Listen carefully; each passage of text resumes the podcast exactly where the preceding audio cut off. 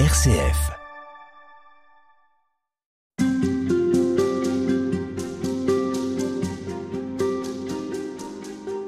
Et nous poursuivons durant tout ce carême nos rencontres à Jérusalem. Et cette semaine, c'est au cœur de la vieille ville, à l'intérieur des remparts anciens, que nous nous trouvons. Nous sommes dans les bureaux du patriarcat latin de Jérusalem. Avec vous, Monseigneur William Chomali. Bonjour. Bonjour. Vous êtes évêque auxiliaire du patriarcat latin depuis 2010. Nous sommes ici à quelques pas du mur des lamentations, du dôme du rocher, du Saint-Sépulcre. Et ce lieu, cette basilique, c'est elle qui abrite, selon la tradition, le tombeau du Christ. Et c'est la cathédrale du patriarcat. Monseigneur William Chomali, expliquez-nous ce qu'est le patriarcat latin. Donc le patriarcat latin, c'est un diocèse comme tous les autres, mais avec des caractéristiques particulières. Euh, c'est un diocèse qui comprend plusieurs pays, différents politiquement, géographiquement, économiquement. Euh, le diocèse comprend donc la Jordanie, euh, la Palestine avec Gaza, Israël et même Chypre. Il y a un patriarche qui vaut un archevêque, qui est aidé par six vicaires généraux. Chacun est dans une zone géographique différente. En plus, il y a une communauté d'expression hébraïque et une communauté pour les travailleurs étrangers, qui sont des dizaines de milliers. Donc le patriarcat latin s'occupe de fidèles arabes, qui sont 70% des fidèles catholiques, mais il y a aussi euh, des fidèles d'autres langues, et, et, nous nous occupons de leur pastoral. Alors c'est un patriarcat un peu particulier dans le sens où il a été fondé par les croisés, donc après la, prise de la ville en 1099. Est-ce que c'est le seul patriarcat latin à avoir une juridiction sur plusieurs pays? Le titre patriarche est surtout euh, oriental. Il y a les sept patriarcats catholiques, le patriarche maronite au Liban, qui est responsable de tous les maronites du monde. Il y a le patriarche chaldéen à Bagdad, qui est responsable de tous les chaldéens du monde. De même, le patriarche syrien à Beyrouth, le patriarche melkite entre Beyrouth et Damas, le patriarche euh, arménien à Beyrouth aussi, mais responsable de tous les Arméniens du monde, le patriarche copte euh, au Caire, aussi responsable de tous ses fidèles partout, et le patriarcat latin qui fait partie de ce Moyen-Orient où il y a sept patriarcats catholiques.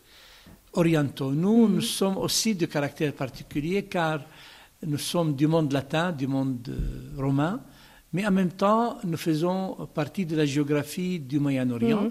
Et le patriarche latin fait partie du Conseil des patriarches catholiques.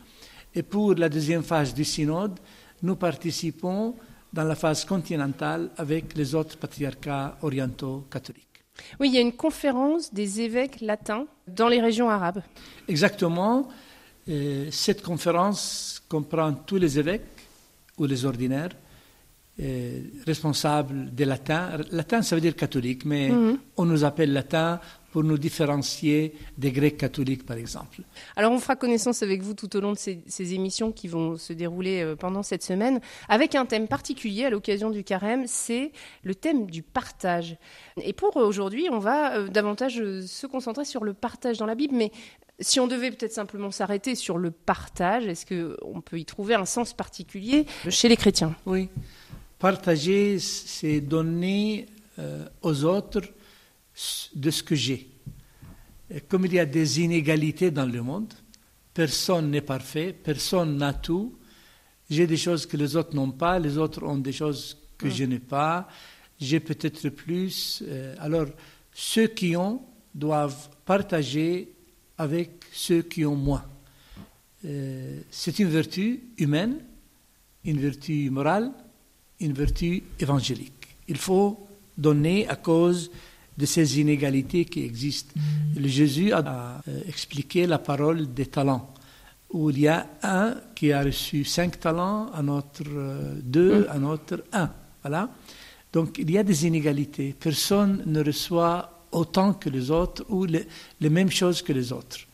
Donc le partage euh, est d'une certaine façon obligatoire. Il n'y a pas de vie sans partager, sans partager de ce que j'ai, de ce que les autres ont. Et c'est la beauté de la vie.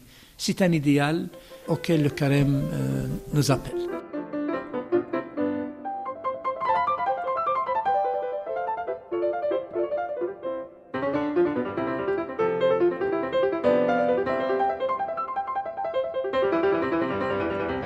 Alors euh, peut-être une façon de partager, c'est de partager la, la parole de Dieu. C'est pas forcément celle qui vient tout de suite à l'esprit, mais c'est vrai qu'on peut partager la Bible, on peut partager la Oui, parole de Dieu. De euh, quelle manière? Voilà, alors partager quoi? Quel est le complément d'objet direct du mot partager? C'est un verbe transitif. Je partage quelque chose. Partager, ça peut être euh, une chose matérielle, le pain, l'argent, euh, la nourriture, les vêtements, des choses matérielles. Mais on peut aussi partager les choses immatérielles. Euh, je donne de mon temps, je donne de mon expérience, euh, je donne euh, un conseil aux autres, je visite un malade, mais ici je, je partage mon temps, mon affection aussi. Il y a aussi le partage biblique. Le partage biblique, ça consiste à nous réunir ensemble, 10, 15 personnes. Nous lisons le même texte biblique, mais chacun dit la résonance qu'a eu ce texte en lui-même ou en elle-même. Et nous nous enrichissons mutuellement. Parce que la parole de Dieu, quand elle tombe sur la terre, elle produit différemment. Et pas seulement le- entre le terre, la terre rocheuse ou la terre épineuse ou la terre bonne, mais aussi selon la différence des personnes. Euh, écoutant le même évangile dominical, par exemple, nous réagissons différemment. Donc on va parler dans cette émission aussi du partage biblique. Et ce partage biblique peut être fait aussi avec les non-chrétiens. Ah, alors, est-ce que finalement cette Bible peut être ouverte par tous? Est-ce qu'on va en saisir ce qui peut nous toucher le cœur, quelle que soit au fond notre culture euh, de la Bible? Euh, comment? Une chose à dire, la même Bible est partagée par les chrétiens et les juifs aussi. Oui, on est ici à Jérusalem. Voilà, on peut le redire, on est à On est Jérusalem. à Jérusalem, il y a une majorité juive, nous avons la même Bible. Euh, quand j'entends un rabbin parler de notre père Abraham, je ne distingue pas si je ferme les yeux si c'est un rabbin ou un dominicain. Euh, parce que le- tous les deux parlent également de la foi d'Abraham et de la euh, transparence, de la justice d'Abraham, de l'obéissance d'Abraham.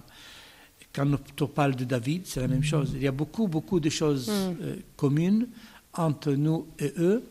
Euh, nous avons quatre- euh, 46 livres de l'Ancien Testament qui sont communs. Et c'est très intéressant de discuter la Bible, de partager la Bible avec nos frères juifs. Mais aussi, il y a des textes bibliques qui se trouvent dans le Coran. Oui. Donc, Jésus est le prophète, selon les musulmans, le plus mentionné du Coran. Il est beaucoup plus mentionné que n'importe quel prophète. Environ 29 fois. C'est très bien. Donc, euh, la personne du Christ est partagée. C'est vrai que nous n'avons pas la même définition de la personne du Christ, mais quand même. Et nous Euh, avons des, des textes qui il est le mentionnent. considéré comme prophète né d'une vierge. C'est déjà beaucoup. Pourquoi regarder aux différences seulement et pas regarder aux choses communes? Et même dans notre témoignage, quand je parle avec un musulman euh, et j'ai une expérience biblique très belle, je peux euh, la partager avec lui, il m'écoutera. Et c'est lui, si lui a une expérience spirituelle, il peut me la donner, je l'écoute. Il y a les, euh, les éléments de la vérité, euh, les graines de la vérité se trouvent dans toutes les religions. Je ne dis pas que toutes les religions sont égales, absolument, mais l'Esprit Saint travaille dans tous les cœurs. Donc il y a des éléments de vérité chez tous, et pourquoi ne pas se partager ces éléments de vérité qui sont euh, semés par Dieu dans nos cœurs. Monseigneur Chomali, vous vivez vous à Jérusalem depuis presque 12 ans. Est-ce que vous auriez un- une expérience que vous avez eu l'occasion de vivre avec euh, d'autres religions sur cette question du partage biblique? Est-ce que vous avez un souvenir qui vous a marqué de quelque chose qui avait pu relever un juif ou un musulman dans un des textes qui vous, vous avez échappé, par exemple, et qui est le fruit d'une lecture commune de la Bible? Oui, euh, il y a des textes chrétiens qui plaisent beaucoup aux non-chrétiens. Euh, parce qu'il n'y a pas de différence dogmatique. Quand nous prenons le, chapitre 13 de la deuxième lettre aux Corinthiens qui parle de la charité, mais c'est un texte euh, éminent, sublime. N'importe qui l'écoute, l'entend, sera enchanté. Pourquoi nous devons cacher ces trésors qui sont communs à tous? Euh, Quand il y a une graduation à la fin de l'année, il y a l'habitude dans nos écoles catholiques, donc quand il y a la remise des, des prix, des prix euh, nous sommes invités euh, à la fête que l'école organise. Nous avons 40 écoles du patriarcat latin dans le diocèse. 40 écoles privées catholiques. 40 écoles privées, voilà. Alors, il y a l'habitude de lire euh, un passage euh, évangélique ou biblique. Et souvent, nous lisons des textes qui sont communs, surtout des textes des livres de la sagesse, des proverbes. Et tout le monde s'arrête, se met debout pour écouter. Et les gens écoutent avec respect. Mmh. Nous ne choisissons pas les, euh, les, les, passages trop discutés qui créent discorde, mais nous choisissons des textes où il y a beaucoup de sagesse et qui parlent à tous les cœurs. C'est une forme de partage aussi. Merci, Monseigneur Chaumani. À demain.